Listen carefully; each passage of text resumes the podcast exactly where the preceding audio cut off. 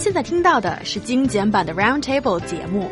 想收听并下载一小时完整节目，请关注我们的微信公众账号 EZFM Roundtable，然后发送关键词“完整版”获取下载方式，或者直接下载轻松调频 App。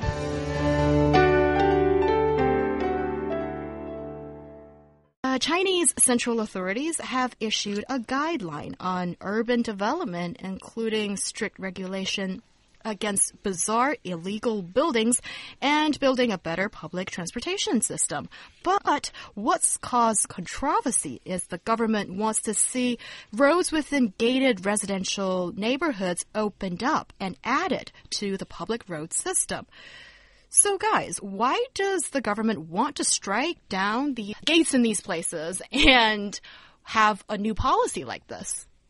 Well, I guess to give a little uh, background, China started building these enclosed residential communities in cities, in urban settings, in uh, 19 in the 1950s, and uh, I think the idea came from uh, the communal and uh, more rural uh, areas when people were gathered together for better production and better survival.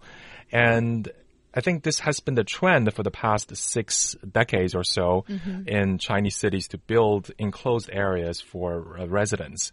But as the pace of urbanization quickens, the needs of these cities have changed also.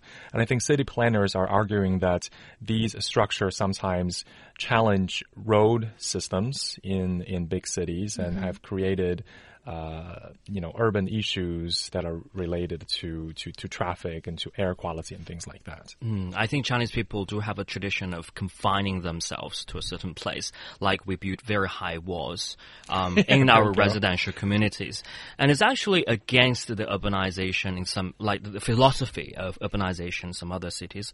Like if we could make comparison between Beijing and New York, like only seven percent of the urban area in Beijing is used for um, road constructions, whereas this figure in New York is 25%.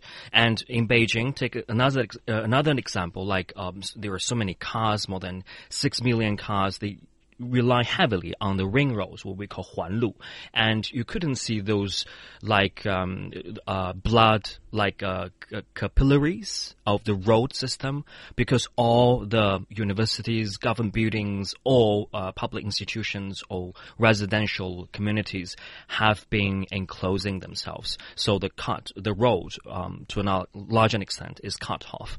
And also, if you try to enclose yourself, there is no vigor and vitality. And people, if there is an open community, people tend to talk more to their neighbors. They try to, uh, they tend to shop more as well. So they can definitely make a very great contribution for the consumption. Yeah.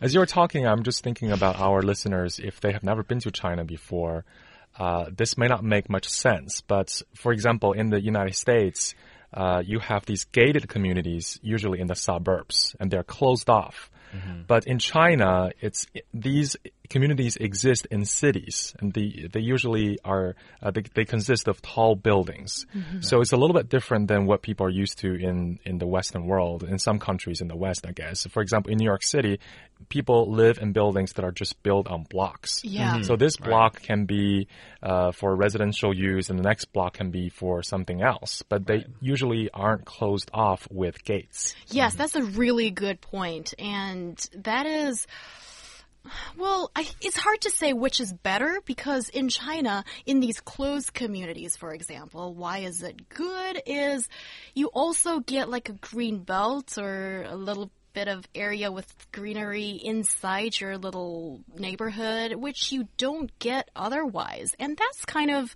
what people paid for as well when they're considering that they will purchase an apartment in a certain place.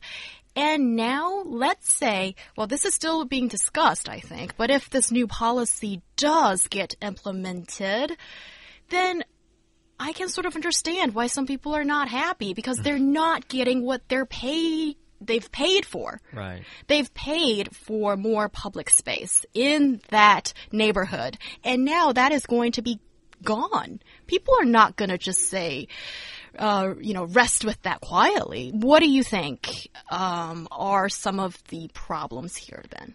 Well, it's a new idea they were exploring, right? We have been building these communities for the past 60 years, and people are used to certain uh, lifestyle. But again, as we said, as the system does not utilize space or road systems very well in the cities, we do have to make some changes, and that I do understand. So on the other hand, is that like you said, a lot of these property owners have paid for these public space, uh, private spaces in their communities. Yeah. Mm-hmm. And now, if you say I want to uh, open them up to for public access, of course, people will feel their property rights will be infringed upon. And actually, under China's current property uh, ownership laws, they are protected under these laws because these private spaces are owned collectively by mm -hmm. these mm-hmm. property owners right. because mm -hmm. they're paid for when they uh, when the developers started to construct these buildings. So I think it raises a lot of legal issues as we proceed forward. Uh, the lawmakers in China would have a lot of work to do yeah. to make sure that this uh, private to public transition is made smoothly.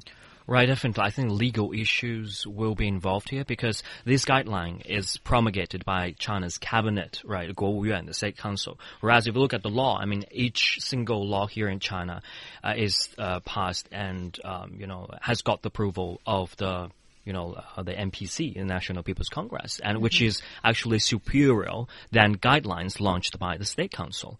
And um, as Victor has mentioned, that those green greeneries or uh, public places, or even the roads inside the residential communities, are owned by the owners. So, looking to the future, there are several problems could that could be emerged. For one thing, how can owners get compensation?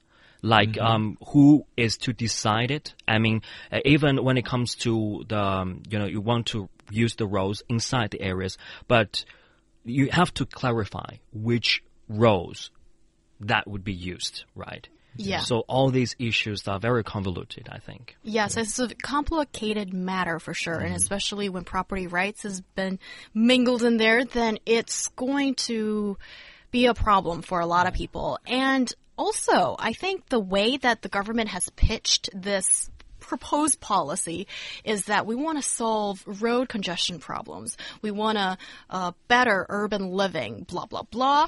and my question here is, is this a good solution? Doesn't it sound like it's sort of the first thing that's come up in certain people's minds and then it's being published like this. Because don't forget in major Chinese cities there are closed areas that are so huge and who or what organ stays in there. It's some institutions that yes. probably are state owned or affiliated to the government and why is there no talk regarding them? And there's only all this what the neighborhood should do well, definitely, Yang, I agree with you on this point. Because if you wander around the Chang'an Street here in Beijing, I mean, those buildings scattered across the road are government buildings. You even know what the, you know, what those institutions are. And they have to further open up as well. Like in Western world, uh, you can basically freely go to the um, uh, counter City county hall, council or city, city hall. hall. or uh, you know um, city hall um, freely, I think. But now in China, this is not the case. For the most part, they have security measures, but yes, uh, we usually like to enclose areas off for government organs or other.